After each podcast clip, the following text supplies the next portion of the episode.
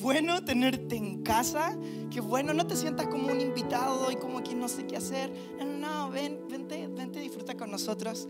Eh, te estábamos esperando, realmente que sí. Y, y si viste gente como levantando sus manos y tal, eh, simplemente somos personas agradecidas de Dios y, y, es una posición de nuestro corazón, pero también es una, una actitud física, levantar las manos en señal de rendición y algo que amamos y, y disfrutamos muchísimo. Así que qué alegría poder estar acá hoy día, compartir el mensaje eh, en un día especial.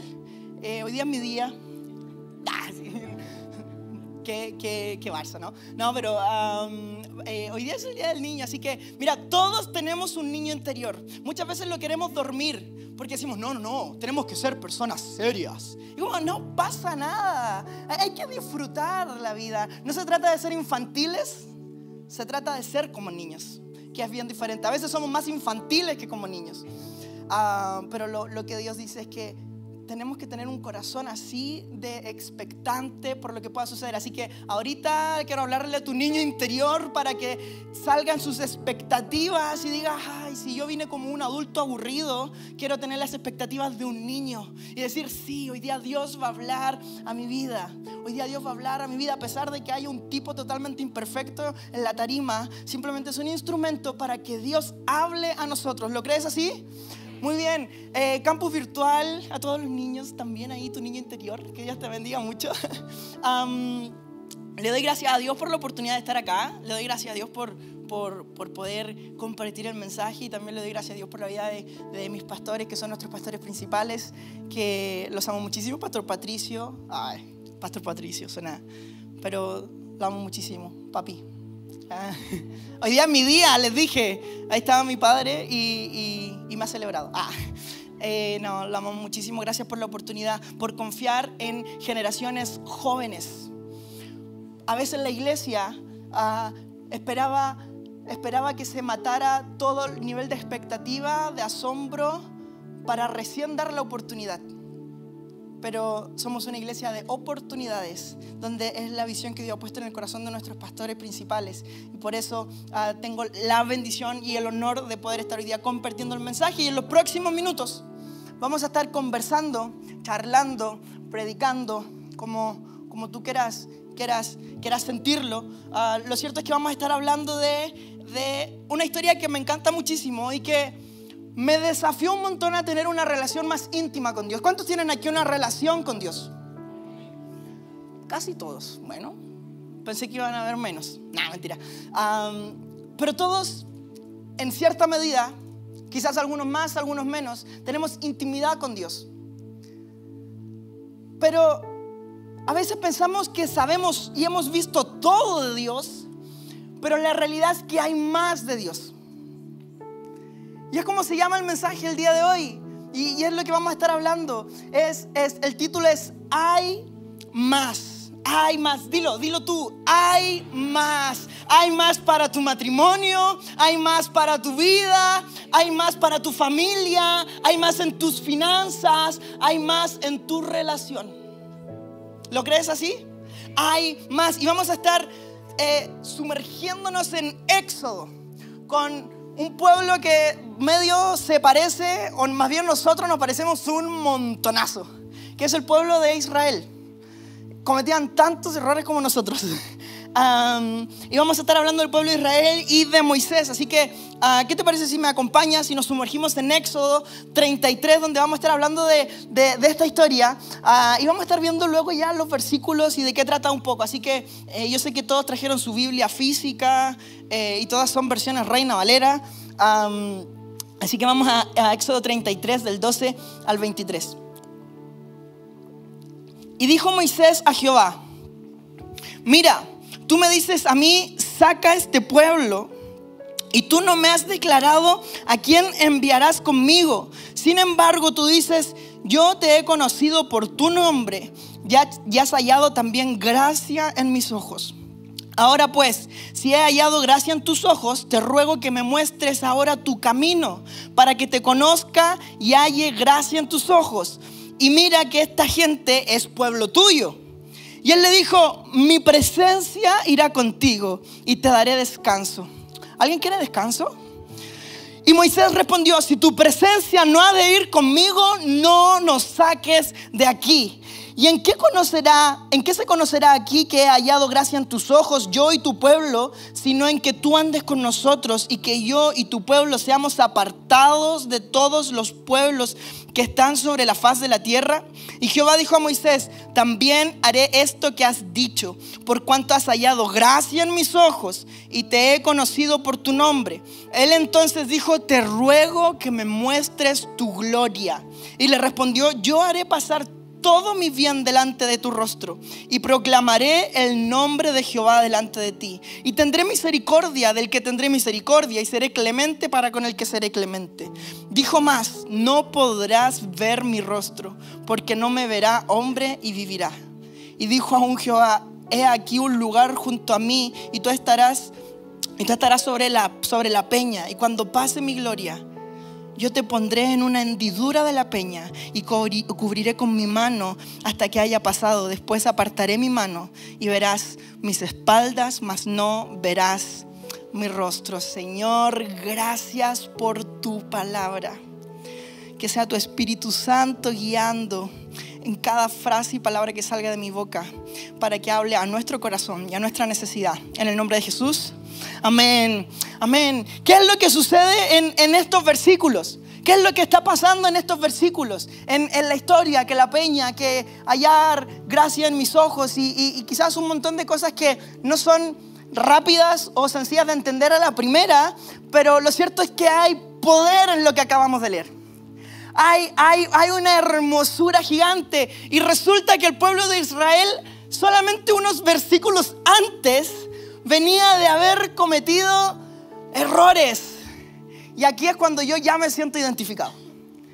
Errores, yo he cometido errores. Muchos. Muy bien. ¿Quién ha cometido errores? Oh, estamos llenos de imperfectos, así que hoy día se va a manifestar el amor perfecto de Dios. Y, y, y venía el pueblo cometiendo errores. Moisés hablaba con Dios y el pueblo de Israel, ¿qué hacía? ay, se está demorando mucho Moisés. Y se empezaron a desesperar en esa espera. Y es como, se está demorando un poquito. Creo que lo mejor que, pueden, lo que mejor que podemos hacer es buscarnos otro Dios. Y adorar otra cosa. Y entregarle nuestra pasión, nuestro amor, nuestra devoción a otro Dios. Entonces se les ocurrió la brillante idea de quitarle los aros, las joyas a todos los que estuvieran en el pueblo de Israel, que fuera de oro, y Aarón construyó un becerro de oro y decidieron adorarlo. Mientras Moisés hablaba con Dios, mientras Dios preparaba algo para su pueblo, su pueblo adoraba a otros dioses. Mientras Dios prepara cosas para nosotros, ahí estamos tú y yo pensando que Dios no va a hacer nada y buscamos otra cosa que amar, buscamos otra cosa que adorar, buscamos otra cosa en que invertir todo nuestro tiempo. Y, y, y es lo que está sucediendo previo a estos versículos. Es lo que está, es lo que está pasando antes de que comience a haber, una restauración de la relación de Dios con Moisés y el pueblo. En lo que sucede en estos versículos una restauración de esa relación. Así que si tu relación está medio rota por el pecado, por la idolatría, por preferir tu trabajo, por preferir tus pecados antes que a Dios, por preferir un montón de cosas que vemos como buenas, pero que realmente nos matan espiritualmente, si es tu situación el día de hoy, hoy día va a haber restauración en nuestra relación.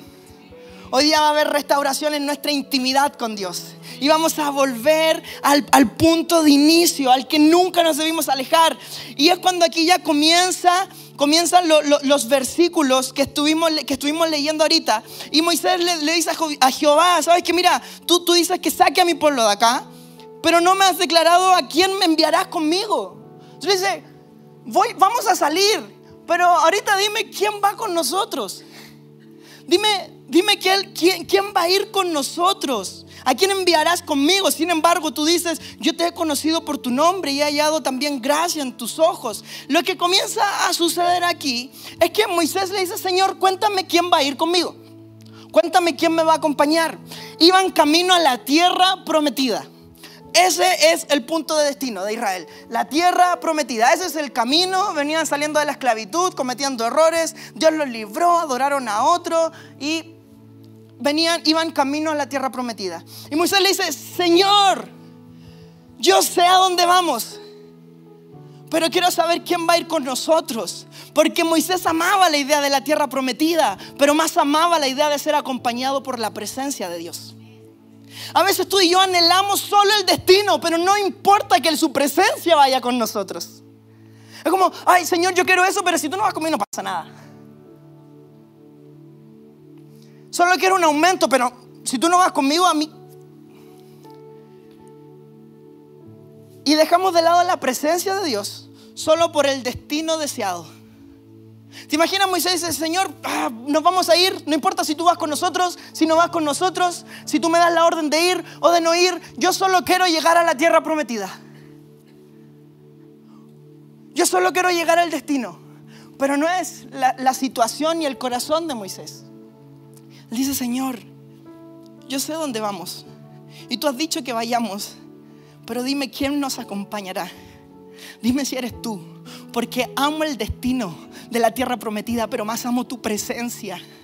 Yo quiero, amo más ser acompañado en el proceso contigo que disfrutar de bendiciones. Yo quiero tu presencia en mi vida. ¿Hace cuánto dejamos de anhelar la presencia de Dios en nuestra vida por solo querer el final bueno?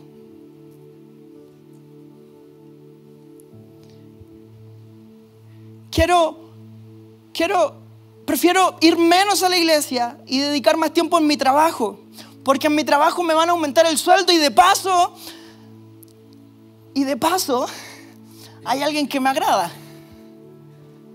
Dobles intenciones. Prefiero solo el resultado final y no la compañía de la presencia de Dios en mi vida. Muchas veces nosotros anhelamos más el resultado que el proceso acompañado de Dios. Anhelamos más lo que va a suceder que que Dios nos acompañe en el proceso.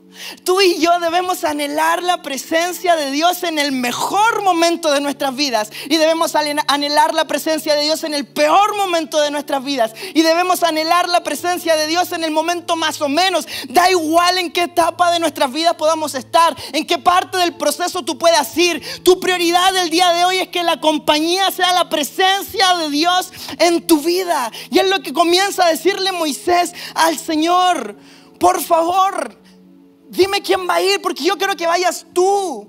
Y Moisés basó esa petición en la gracia de Dios.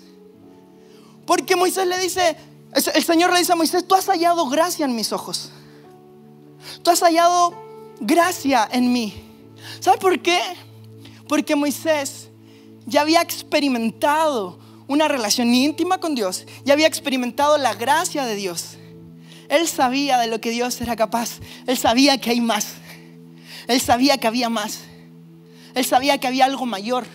Él sabía que podía introducirse un, poco más en la presencia de Dios. Él sabía que, que había más de Dios que él podía conocer. Si tú piensas que has conocido todo de Dios, entonces quizás sabemos muy poco de Él. Porque no se puede limitar lo infinito. No se puede contener lo infinito. No se puede porcionar lo infinito.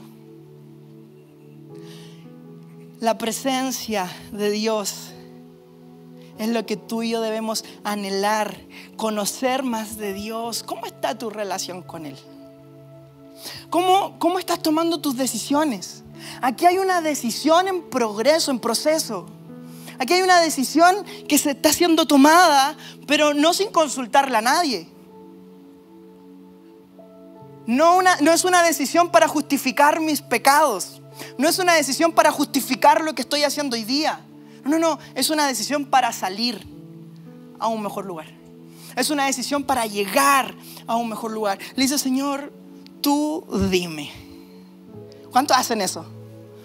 Voy con mi emprendimiento y Señor, tú dime, porque no voy a ingresar en este emprendimiento si tu presencia no va conmigo. O simplemente vamos porque nos va a ir bien. Todas las decisiones que tú y yo podamos tomar en nuestra vida deben ser acompañadas de la presencia de Dios. El versículo 14 y el versículo, versículo 17 dice, Él dijo, mi presencia irá contigo y te daré descanso. Y Moisés respondió, si tu presencia no ha de ir conmigo, no nos saques de aquí. ¿Y en qué se conocerá aquí que he hallado gracia en tus ojos, yo y tu pueblo, sino en que tú andes con nosotros? Y que yo y tu pueblo seamos apartados de todos los pueblos que están sobre la faz de la tierra. Y Jehová le dijo a Moisés, también haré esto que has dicho. Moisés no se conformó con que Dios conociera de él. Moisés quería conocer más a Dios porque una relación no se basa en egoísmo. Si Dios conoce de mí, para mí eso es suficiente. Él sabe mi nombre, Él me ama. ¿Y tú? Y nosotros esperamos que solo venga de Él algo pero nosotros nunca estamos dispuestos a dar algo. Solo quiero tu sacrificio en la cruz, pero no quiero yo sacrificar algo de mi vida. Y ni mucho menos mi vida para ti. Amamos que Dios conozca de nosotros, pero no pasamos tiempo nosotros conociendo de Él. ¿Cuánto de tu tiempo lo inviertes en conocer más de Dios? En, navegar más profundo en Dios sabiendo que hay más, hay más de Él, hay más de su presencia, hay más de su bondad. ¿Has experimentado bendiciones? La bondad de Dios, la gracia de Dios. ¿Has experimentado restauración en tu matrimonio? ¿Has experimentado restauración familiar? ¿Has vuelto a ver a tus hijos? ¿Has experimentado la respuesta de una oración? Porque Él conoce tu corazón, Él conoce, Él conoce tu presente, Él conoce tu futuro pero nosotros no estamos dispuestos a invertir más tiempo en conocer de Él. Es que estoy ocupado. Una de las frases de este tiempo es, perdón, es que estoy súper apretado, no tengo tiempo. Es que estoy full. Cada vez que no te responde alguien un mensaje después te responde, perdón, estaba full. ¿Full qué? Estaba full, full, no, no, no tuve tiempo ni de respirar. ¿Alguien así? Hoy no tengo tiempo de nada. Entonces, mejor en la noche, a ver si cuando me esté durmiendo oro y estás pidiendo la bendición por el alimento. Porque tienes tanto sueño, estás tan cansado que no sabes ni siquiera lo que estás diciendo. Yo a veces he estado en la noche, Señor, bendice este alimento. Y como nada que ver. ¿Qué me pasa? Porque estamos tan full para Dios, pero estamos full disponibles para el mundo. Ay, amo que tú conozcas de mí. Qué linda nuestra relación. Pero yo también quiero entregarte algo. ¿Y qué te puedo entregar yo, Señor, si tú eres Dios? Dale tiempo. Dale tu vida. Dale tus decisiones. Dale lo que haces día a día. No recuerdo quién era, pero la frase decía más o menos así. Tengo tantas cosas que hacer en mi día tengo tanto, tanto trabajo, tengo tantos mails, WhatsApp, tengo tantas cosas que hacer, que pasaré las primeras tres horas de mi día orando. Porque entiendo que todo lo que pueda suceder en mi día y en mi vida no depende de mí, depende de Dios. Y prefiero entregarle todo a Él, porque Él siempre es bueno conmigo. Él siempre es bueno con nosotros. Eso es lo real. Dios te conoce, Dios te ama, es cierto, pero una relación no es solo de uno, ¿no? ¿A quién le funciona una relación de uno? Probablemente estás solo acá si, si pensaste que te iba a funcionar. Solo exijo amor y bendiciones de Él para yo dar absolutamente nada. Entonces Moisés le dice, ¿sabes qué, Señor? Si tu presencia y si tú no vas conmigo, no nos saques de aquí, porque prefiero estar en el lugar en el que estoy hoy día, si es contigo, que estar en el lugar donde me enviarás si tú no estás ahí. Prefiero estar en la posición en la que estoy hoy día, pero si tu presencia está conmigo, es mucho mejor que estar en cualquier otra posición social que estar en cualquier otra condición laboral, que estar en... Ponle tu nombre. Ponle por lo que está pasando hoy día. Es que es mi carrera. Señor, no me saques de aquí. Si tu presencia no va conmigo, ¿a dónde iré? Señor, prefiero tu presencia. Prefiero estar contigo y acompañado por ti que estar en cualquier otro lugar lleno de riquezas, pero vacío de tu espíritu. ¿Qué prefieres? Ay, sea honesto. Riqueza suena bien. Estatus social. Señor, quiero tu presencia. ¿Hace cuánto dejó de ser tu oración? ¿Hace cuánto dejaste de orar? Cuál, es, esta vez que vienes a la iglesia? ¿La tercera en el año? Bueno, lo importante es que estás acá. Estás acá para también producir un cambio en tu día a día. Predícale a tu lunes, predícale a tu martes, predícale a tu miércoles. Que no te vayas de acá y como que, ay, qué bueno que Moisés. No, no, no, no, no. Qué bueno que yo Qué bueno que ahora yo comenzaré a tener una relación diferente. Qué bueno que ahora yo comenzaré a cambiar. Cuando nuestra relación con Dios no es nuestra prioridad, no me importa conocer más de Él. No me importa saber más de Él. No me importa perder mi tiempo en otros lugares. Porque no es mi prioridad número uno. Y te daré descanso descanso. Queremos descanso y no la presencia de Dios, pero no puedes separar la presencia de Dios de la paz que necesitas hoy día. Queremos paz, pero no su presencia. No podemos dividirlo. No podemos seleccionar por parte. Jesús fue completo a la cruz. No fue por partes. Fue completo a la cruz. Él nos da todo y nosotros le damos partes de nuestro tiempo, partes de nuestra vida, parte de nuestras decisiones. Las decisiones que sé que Él me va a ayudar porque son buenas decisiones.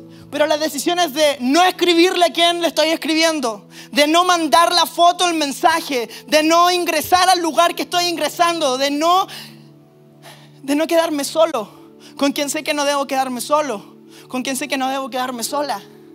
Es ahí, es en esos momentos en los que tú tienes que decir, hay más que esto para mi vida, hay más que infidelidad, hay más que matrimonio roto, hay más que relaciones rotas, hay más para mi vida. Hay más. Solo tienes que conocer un poco más de Dios y te darás cuenta de todo lo bueno que Él es. Ya lo hemos vivido, pero nos acostumbramos. El pueblo el pueblo salió, libertad, y luego dijo, maná. Este desierto, prefiero estar esclavo. Yo imagino a Moisés así como, ¿sabrá lo que está diciendo? ¿Para qué voy a ir a la iglesia? Lo, ah, veo la repetición de la predica. Porque Dios está en todos lados. Y empezamos así, ¿no? Y como, es cierto, pero quiero hacer un sacrificio mayor. Es cierto que yo puedo ver el mensaje mañana a las 10 de la mañana, acostado en la cama. Pero quiero decirle, Señor, yo quiero conocer más de ti. Yo quiero hacer un sacrificio mayor. Yo quiero levantarme, yo quiero ir. Quiero que tú veas que yo también estoy interesado en esta relación. Quiero que tú veas que no solo hago lo más cómodo. Quiero, Señor, que tú también veas que sí te amo. Que te amo con palabras, pero que también te amo con acciones. Que también te amo con mis decisiones. Que también te amo con mi historial de internet. Que también te amo con mi historial de llamadas. Que también te amo con lo que digo en mi trabajo que también te amo como le respondo a mi esposa, a mi esposo, que también te amo con mi, mi relación con mis hijos, que todo de nosotros ame a, Dios, ame a Dios, ame a Dios. Si tu presencia no va conmigo, no nos saques de aquí, no nos saques de aquí. No es mi fin conseguir la tierra sin tu presencia. Sin tu presencia yo no salgo de este lugar. La dependencia de Moisés con Dios es vital para su búsqueda de Él. La dependencia. Señor, yo sé que de ti dependo. E-, eres tú quien me va a ayudar. Eres tú quien me puede acompañar. ¿Qué voy a hacer sin ti? Dime qué harías tú. Dime qué haría yo sin la presencia y sin la compañía de Dios. ¿Qué somos sin Él? ¿Qué pasa si, si por una semana se quitara Dios de nuestra vida por completo? Y todo lo que asumiste que tenías, ya no lo tenemos. Ay, recién me voy a dar cuenta de lo importante que era mi relación con Dios. ¿Por qué? ¿Por, qué a veces tenemos que llegar a, a extremos? A estar en la peor situación de nuestras vidas para decir no dependo ni de mi trabajo, no dependo de mi sueldo, no dependo de mi jefe, dependo de Dios. No dependo de mí, no dependo de la clientela, dependo de Dios. Dependo de Dios. Por eso es que si doy un paso, es si Él me dice que lo dé. Es si Él me dice que vaya. Es si Él me dice que me acompaña. Dependencia de Dios es vital para la búsqueda de nuestra relación, para alimentar nuestra relación constante. Dependencia de Él. Señor, yo te amo y te necesito. Yo necesito de Dios. Necesito cuando estoy mal, pero lo necesito cuando estoy bien. Lo necesito cuando estoy en el mejor momento. Pero también cuando estoy en el, en el peor momento. Y luego Moisés le dice, Señor, pero también otra cosita. Moisés ya iba pidiendo un montón de cosas. Moisés se dedicó a hablar con el Señor, a buscar más de Él y decía, Señor, pero mira, también otra cosita más. Si somos tu pueblo, necesitamos una diferencia entre los demás pueblos. Si somos tus hijos, necesitamos diferenciarnos de otras personas. Si tú vas con nosotros, entonces tenemos que vernos diferentes, ser diferentes, hablar diferente, dar consejos diferentes. Necesitamos un diferenciador. Y Señor le dice, tienes toda la razón. Porque si yo voy con ustedes y mi presencia está sobre ustedes, entonces eso es suficiente para que sean totalmente únicos, especiales, para que, para que se encuentre algo distinto en ustedes. Y que cuando entran a un lugar la gente diga, qué bueno que llegó el Pedro, el Juan, el Pablo, como te llames. Qué bueno que llegó porque sé que Él me dará un buen consejo, Él me dará un abrazo. Él me amará. Él me dirá algo bueno. O llegamos, ¡pah! llegamos a la casa pateando la puerta. Me descargo con mi familia de todo lo que me pasó en el trabajo. ¡Wow! ¡Qué diferente a todos los demás! ¡Wow! ¡Qué diferente a los impíos! Señor, que tu presencia marque una diferencia en mi vida. Si tu presencia va conmigo, yo no puedo ser igual. Una de las frases que dice nuestro pastor es, nadie que llegue a la iglesia puede quedar igual. Tu vida cambia. Tus acciones, tus actitudes cambian. Todo cambia. Todo cambia. En nuestros trabajos, en nuestros hogares, debemos ser diferentes. Mira el versículo el versículo 18 ya al final. Entonces dijo, te ruego que me muestres tu gloria. Él no quería una única experiencia de Dios.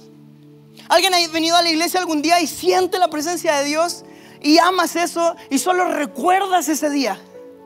Ay, yo me acuerdo ese día del 2002, cuando yo sentí la presencia del Señor. Hay más hay más. No te conformes con lo que viviste. Hay más para tu vida. No es lo que viviste hace años, es lo que Dios te puede entregar ahora. Hay más de, Dios para tu vida porque Él es más, porque Él tiene más para nosotros. Hay más de Él para nosotros. No te conformes con lo que alguna vez experimentaste. Moisés ya ha visto la bondad de Dios, ha experimentado la gloria de Dios, pero le dice, Señor, muéstramela ahorita. Quiero verla de nuevo. Muéstrame de una, de una manera diferente. Y el Señor le dice, ¿sabes qué vamos a hacer? ¿Sabes qué vamos a hacer? Te voy a mostrar. Te voy a mostrar de mí. Y es lo que comienza a narrar en los próximos versículos. Yo haré pasar todo mi bien, versículo del 19 hasta el 23. Y le, respondió, yo haré pasar todo mi bien delante de tu rostro y proclamaré el nombre de Jehová delante de ti y tendré misericordia del que tendré misericordia y seré clemente para con el que seré clemente. Mas no podrás ver mi rostro. Cuando crees que ya has visto todo de Dios, Él sigue teniendo más. Él sigue teniendo más. Y le dice, sí vas a verme, vas a ver mi gloria, pero no toda mi gloria. Porque si te muestro todo, mueres. ¿Qué? Señor, entonces no me muestres tanto, no quiero morir. Si te muestro todo, si ves mi rostro, hay otras experiencias de gloria. En Apocalipsis habla de cuando se caen al piso como si fuera muerto. Y, y lo que está hablando es que siempre hay más. Siempre más. Verás mi gloria, pero a pesar de que veas, de que te asombres, de que no pienses que no hay nada mejor que eso, quiero decirte que sí hay más. Solo te podré mostrar aún así una parte, porque no estás preparado para soportar el peso de mi gloria, el peso de algo tan grande. Entonces, hay aquí un lugar junto a mí, tú estarás sobre la peña.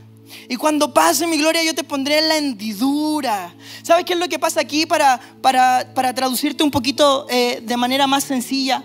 Lo que, lo que sucede es que está en una piedra y hay una grieta. Dios sí usa cosas rotas. Dios usa cosas rotas. Y hay una grieta en la piedra. Y Moisés se pone en ese lugar y el Señor le dice, te lo estoy haciendo muy gráfico. Y el Señor le dice, mira, yo taparé tus ojos para que cuando yo pase, quite mi mano y tú veas mi espalda y verás algo que nunca antes has visto y sentirás algo que nunca antes has experimentado. Te cuidaré, te pondré en un lugar donde puedas soportar lo que te voy a mostrar. Sabes que el Señor quiere bendecirnos, pero no quiere hundirnos. El Señor quiere bendecirnos, pero no quiere aplastarnos. Entonces a veces queremos tantas cosas para las que ni siquiera estamos listos de sostener. Queremos tantas bendiciones, pero no estamos listos para aguantar ni siquiera lo que ahora tiene para nosotros, porque nuestra relación con Él no es nuestra prioridad. ¿Quieres algo mejor y mayor? Conversa un poquito más con Él. Habla un poquito más con Él. Habla un poquito más con Él. Ten una relación y haré pasar todo mi bien. Todo lo que necesitas saber de Dios que Él es bueno. Todo lo que necesitas saber de Dios es que Él es bueno y que todo lo bueno viene de parte de Dios. Mira, te quiero, te quiero leer unos versículos que leí con, uno, con mis amigos en jóvenes y, y que fueron reveladores para mi vida. Porque ahora podemos decir, wow, pero qué genial era Moisés, pero yo me siento más como el pueblo. Un poco más roto, un poco más pecador, un poco más cerrado, un poco... Juan 21, del 1 al 14, nos relata una historia fantástica, nos relata una historia hermosa. Y es lo que te quiero leer, porque si sientes que no estás en el mejor momento de tu relación, aquí te va esto, aquí te va lo que hace Jesús con las personas que necesitan ser restauradas. Más tarde Jesús apareció nuevamente a los discípulos junto al mar de Galilea. Este es el relato de lo que sucedió. Aquí está diciendo, apareció Jesús y ahí te va lo que sucedió. Varios de sus discípulos se encontraban allí. Simón, Pedro, Tomás, Natanael de Caná, de Galilea, los hijos de Zebedeo y otros dos discípulos. Simón Pedro dijo, me voy a pescar. Nosotros también vamos, le dijeron los demás, te acompañamos. Así que salieron en la barca, pero no pescaron nada toda la noche. Al amanecer Jesús apareció en la playa, pero los discípulos no podían ver quién era. Les preguntó, amigos, ¿pescaron algo? No contestaron ellos. Entonces él dijo, echen la red a la derecha de la barca y tendrán pesca. Ellos lo hicieron y no podían sacar la red por la gran cantidad de peces que contenía. Entonces el discípulo a quien Jesús amaba le dijo a Pedro, ese es el Señor. Cuando Simón Pedro oyó que era el Señor, se puso la túnica, se tiró al agua y se dirigió hacia la orilla. Los otros se quedaron en la barca y arrastraron la pesada red llena de pescados hasta la orilla, porque estaban solo a unos 90 metros de la playa. Cuando llegaron encontraron el desayuno preparado. ¿A quién le gusta que le preparen el desayuno? ¿Y a quién le gusta de desayuno pescado a las brasas y pan? Amén, dijo alguien. Muy bien. Traigan alguno de los pescados que acaban de sacar, dijo Jesús. Así que Simón Pedro subió a la barca y arrastró la red hasta la orilla. Habían 153 pescados grandes y aún así la red no se había roto. Ahora acérquense y desayunen, dijo Jesús. Ninguno de los discípulos se atrevió a preguntarle quién eres. Todos sabían que era el Señor. Entonces Jesús les sirvió el pan y el pescado. Esa fue la tercera vez que se apareció a sus discípulos después de haber resucitado de los muertos. Quizás cuando estabas leyendo la historia pensabas que era cuando Jesús llama a Pedro. Pero esto es cuando Jesús ya murió y resucitó. Aquí Jesús no estaba en la tierra. Jesús ya había muerto y resucitado. La, otra historia de los peces es antes, mucho antes. Aquí ya Pedro había experimentado, había visto con sus ojos la gloria de Dios. Había visto con sus ojos milagros, gente ser sanada. Ya habían sucedido, pero cosas extraordinarias. Es en ese punto en el que Pedro ya sabía todo. Y Jesús muere y resucita. Y ellos están en plan, nuestro maestro se fue. ¿Qué hacemos?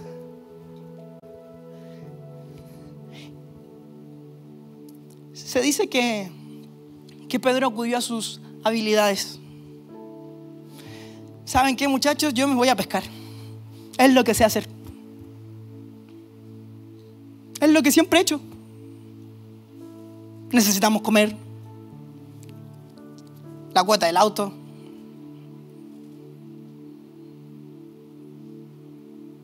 La casa. La, vida está compleja, amigo. Yo me voy a pescar. Y va Pedro y se pone a pescar y están pescando otros discípulos. Y toda la noche no sucedió nada. Nada. Que con tus habilidades, ¿qué te funcionó? Nada. Que dejando de hacer lo que Dios te llamó a hacer, ¿cómo te salió? Nada. Pero llega alguien que ellos no logran ver. No sabían quién era y llega y le dice, Jesús sabiendo todo, amigos, ¿cómo va la pesca? Él sabía que no iba bien. Jesús tenía sentido del humor. Eso lo digo yo. Em, pero lo cierto es que les dice, ¿cómo va la pesca? Y ellos le dicen, pésimo. Pésimo, no hemos logrado pescar nada en toda la noche. Y Jesús les dice, hey, tiren la reta a la derecha, porque hay más. Hay peces. Y ellos lo hacen. ¿Y sabe qué sucede? Sacan peces. Y ahí alguien dice, hey, esto es algo bueno. Y lo bueno solo puede venir de Dios. Ese que está allá y que no vemos es Jesús. De seguro que es Jesús. Él dijo que iba a resucitar y lo hizo.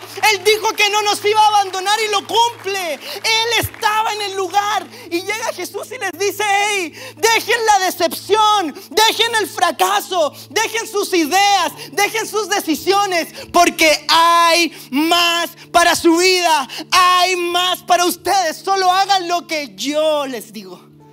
La reta hacia acá, querido amigo. no hacia donde tú quieres. Ya es suficiente con que volvieras a tus habilidades del pasado. Si quieres más, sigue mi guía y mi compañía.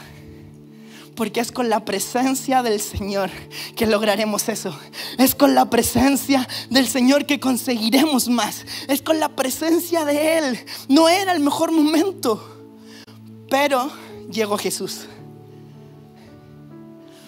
¿Estás volviendo a lo que nunca más ibas a hacer? ¿Estás volviendo de donde a donde Dios ya te sacó? Hay más, pero no hay. Hay más donde Él te diga. Hay más con su dirección. Hay más entregando nuestras decisiones a Él. Esto era un recordatorio para los discípulos decir, sigo estando con ustedes, sigo estando aquí, no actúes como que me fui, no actúes como que mi presencia no está contigo. ¿Cómo estás actuando hoy día? El Señor te recuerda, sigo estando ahí, sigo estando ahí. Si estoy en tu problema, si estoy, si estoy en tu problema financiero, si estoy contigo ahí, si estoy cuando lloras por tus hijos, si estoy cuando piensas en desertar de tu matrimonio, si estoy ahí, Deja de echar la reta donde no corresponde. Comienza a hacer lo que yo te digo, porque hay más, hay más. Y ellos descubrieron que era Jesús solo porque pasó lo bueno ante sus ojos. Tal cual Moisés. Él le dijo, va a pasar mi bien por delante de ti. Tal cual le pasó a Pedro. Pasó su bien por delante de sus ojos. Y cuando pasa lo bueno por delante de ti, tú tienes que decir, Él es Jesús. Él es el que está aquí, no puede ser otra persona. No es, no es mi trabajo, no son mis habilidades, es Jesús. A Él le atribuyo todo lo bueno de mi vida, no a mi capacidad. Yo tengo una capacidad increíble, pero de cometer errores.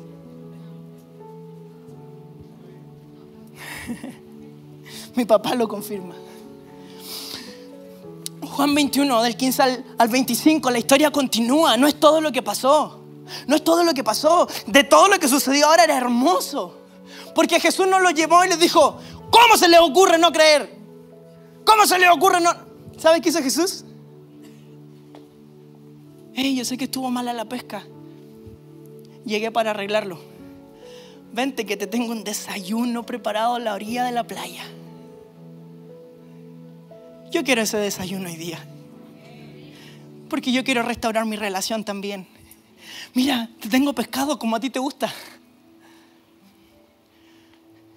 Tengo el pan listo. Porque te recuerdo que nuestro llamado es servir. Y Jesús enseñó con el ejemplo. Le dice, Pedro, porque estás volviendo a tus habilidades, te vuelvo a mostrar lo que nosotros vinimos a hacer al mundo. Te preparo un desayuno, porque te voy a enseñar con el ejemplo. Porque nosotros vinimos a servir, nosotros vinimos a dar. Nosotros vinimos a amar, vinimos a abrazar, a decir la verdad. Aquí está tu desayuno. Estabas en la decepción, vente, siéntate en la mesa de la bendición que yo preparé para ti. ¿Estás sentado en la decepción, en el fracaso y en la ruina? Hoy día que hay un desayuno preparado por Jesús. Ven y siéntate a su mesa Deja de sentarte en lugares que no te corresponden. Deja de sentarte en mesas que no son para ti. Siéntate en la mesa de Jesús, que Él ha preparado algo bueno para tu vida, porque siempre hay más cuando estamos de su lado, siempre hay más cuando lo seguimos a Él, siempre hay más para nosotros. Pero la historia continúa. Simón, hijo de Juan, y aquí viene un flashback para Pedro. Simón, hijo de Juan, ¿me amas más que estos? Sí, Señor, contestó Pedro. Tú sabes que te quiero. Entonces alimenta mis corderos, le dijo Jesús. Jesús repitió la pregunta, segunda vez. Simón, hijo de Juan, ¿me amas? Sí, Señor, dijo Pedro, tú sabes que te quiero. Entonces cuida mis ovejas, dijo Jesús. Y aquí viene la tercera y Pedro se remonta a una muy fea escena. Simón, hijo de Juan, ¿me quieres? Y escucha lo que dice. A Pedro le dolió que Jesús le dijera la tercera vez, ¿me quieres? Y él le contestó, Señor, tú sabes todo, tú sabes que yo te quiero. Entonces alimenta a mis ovejas. ¿Hace cuánto no te dueles por algo? Familiaridad. ¿Pequé? Total está la cruz. Uy. ¿Sabes qué? Acostumbrarnos a la cruz es lo peor que nos puede pasar. Peco porque sé que hay perdón. Eso en una relación no es amor. Eso en una relación es indiferencia. Es costumbre. Pero cuando te lo hacen a ti, Señor, ¿cómo esta persona es capaz? Cuando nosotros todo el tiempo le hacemos eso a Dios. Señor, es que yo le hago algo y como que no le importa nada. Qué mala persona. Y yo imagino a Dios así como, hey, pero tú me hacer lo mismo conmigo.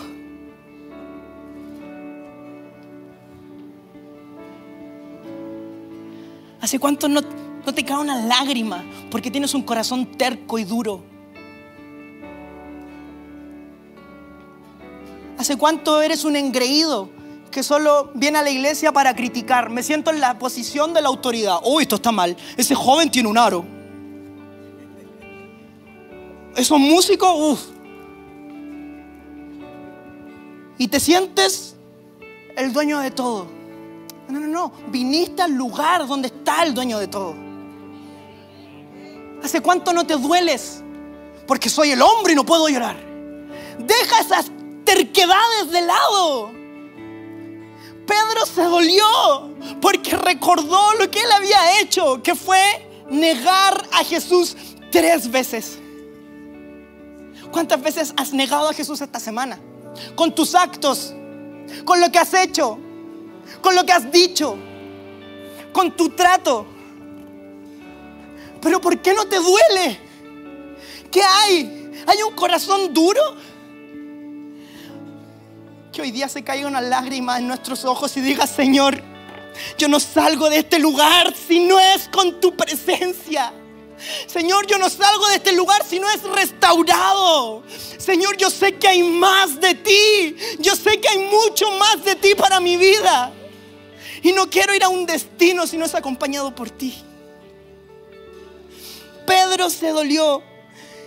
Y Jesús le dijo, entonces alimenta mis ovejas. Te digo la verdad. Y aquí le empieza a revelar. Él fue a su pasado, pero Jesús le comienza a revelar su futuro.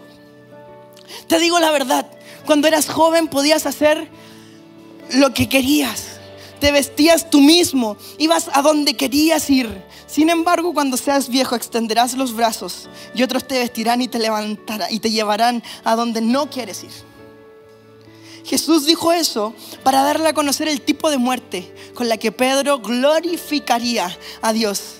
Y aquí viene, y aquí viene el más. Entonces Jesús le dice a Pedro, sígueme, sígueme. Te lo dije hace años y te lo vuelvo a repetir, sígueme recordatorio a tu mente frágil, a tu corazón débil. Sígueme, sígueme. Lo que hace Jesús es decirle, ¿sabes qué, Pedro? Vas a morir. Y vas a morir crucificado. Y se dice que Pedro dijo, Señor, yo, yo no soy apto para morir así. De vuelta a mi cruz. Y es lo, que, es lo que comienza a hablar un poco ahí, pero lo que yo te quiero hablar ahora, eso es lo que le dijo Jesús. Sígueme sígueme. Jesús vino a la orilla de la playa, les preparó un desayuno, les mostró que había más y luego vino a restaurar su relación. Le dijo, Pedro, tú me negaste tres veces. Pero ahora con esas mismas tres veces yo restauro tu liderazgo frente a los demás discípulos. Yo restauro tu vida, yo restauro tu posición, porque tú no eres para andar pescando con tus habilidades, tú eres para andar predicando con mi poder, tú eres para estar en las calles, para hablar a alguien, para acompañar, para amar. Eso eres tú, Pedro. Hay más para tu vida, Pedro. Hay más. ¿Dónde estás sentado hoy día? El Señor llega y te dice, hay más. No eres para estar haciendo lo que antes hiciste. No eres para estar en el lugar de donde yo te saqué. No eres para eso. No eres, no importa si cometiste errores. Hoy hay restauración. Hay más. Hay más. Y le dice, sígueme, sígueme, sígueme. No sé a quién el Señor necesitaba decirle esto, pero sígueme. De nuevo te lo digo, porque de nuevo te escapaste. De nuevo te lo digo, porque de nuevo te fuiste. Pero también te recuerdo que no hay lugar donde yo no te pueda encontrar. Porque si es necesario que baje del cielo hasta la orilla de la playa para recordarte quién eres, ahí estaré yo. Sal de tu decepción y disfruta las bondades de Dios. Hay más. Hay más campus para nuestra iglesia. Hay más países para nuestra iglesia. Hay más personas para nuestra iglesia. Hay más. Hay más para R Ministries. Hay más para nosotros. Hay más para nuestra vida. Hay más. Hay más. Y yo lo quiero agarrar con mi corazón. ¿Qué te parece si cierras tus ojos un momento? ¿Dónde estás sentado hoy día? ¿Dónde estás sentado hoy día? Si tú estás viendo esto a través del campus virtual y dices, ay no, de seguro eso era solo para los que estaban en el auditorio. Dios movió corazones para levantar este link para ti. Quizás estás sentado, piensas que estás sentado en el sillón de tu casa, pero estás sentado en el sillón de la indiferencia. Hay más para tu vida. Hay más para tu vida. Si necesitaba restauración, aquí está Jesús. Y allí también. Yo no sé qué, ha sucedido contigo.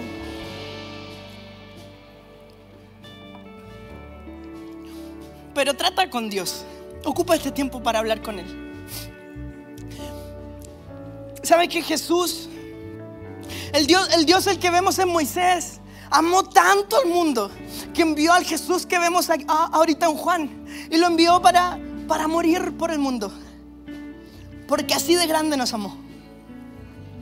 Solo debemos aceptar el regalo de su salvación para comenzar y que se nos abran las puertas al hay más.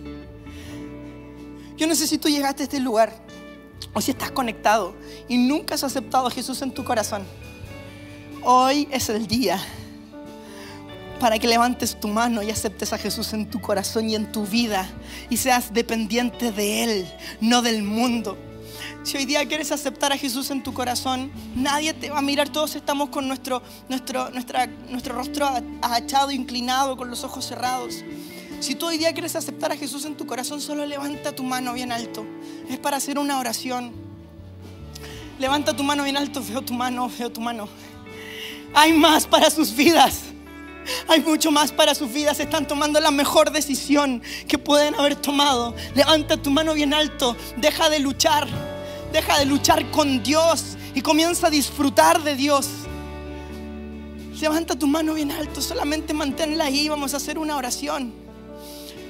Vamos a hacer una oración. Si hay alguien más que quisiera aceptar a Jesús en su corazón, solo levanta tu mano. Dios los bendiga, Señor. Repite, repite, repite con nosotros, te vamos a acompañar. Señor, gracias. Gracias por este día. Hoy me arrepiento de todos mis pecados y te acepto Jesús en mi corazón como mi único y personal Salvador. Inscribe mi nombre, Señor, en ese libro de la vida. Gracias por el regalo de la salvación Amén. Amén. Bienvenido a la familia de Dios. Si tú levantaste tu mano, hay más para ti. ¿Qué te parece si te pones de pie? ¿Qué te parece si te pones de pie y hacemos una última oración? Hacemos una última oración a Dios. Una oración donde podamos podamos decirle, Señor, amo que tú conozcas de mí, pero hoy día yo quiero conocer más de ti. Señor, amo Y disfruto tanto las bendiciones que me has dado, pero también quiero disfrutar el proceso acompañado de ti. Señor, yo no me voy de este lugar si tu presencia no va conmigo. Señor, yo no salgo de este lugar si tú no me acompañas. Señor, yo no salgo de este lugar si el día lunes cuando entre a mi trabajo no sucede algo especial. Señor, yo no salgo de este lugar si tú no guías mi vida? ¿Qué te parece si levantas tu mano bien alto? Los que quieran restaurar su relación, los que quieran volver a enfocarse en Él, los que quieran decir, Señor, quizás le re un poco al tirar la red al lado que yo dije. Quizás le re un poco al ir a mis habilidades y volver al lugar de donde me había sacado. Pero hoy día sé que más. ¿Qué te parece si oramos, Señor? Gracias. Gracias, Señor, por este tiempo. Gracias por preparar este día para mí. Gracias Señor porque vine decepcionado, pero tú tenías un desayuno en este lugar. Tú tenías una mesa para mí. Señor, estuve tanto tiempo sentado en la mesa de la decepción y del fracaso, de la ruptura. Pero hoy día me siento en tu mesa y como de tus bendiciones y sigo conectándome más contigo, Señor. Quiero conocer más de ti. Muéstranos tu gloria el día de hoy.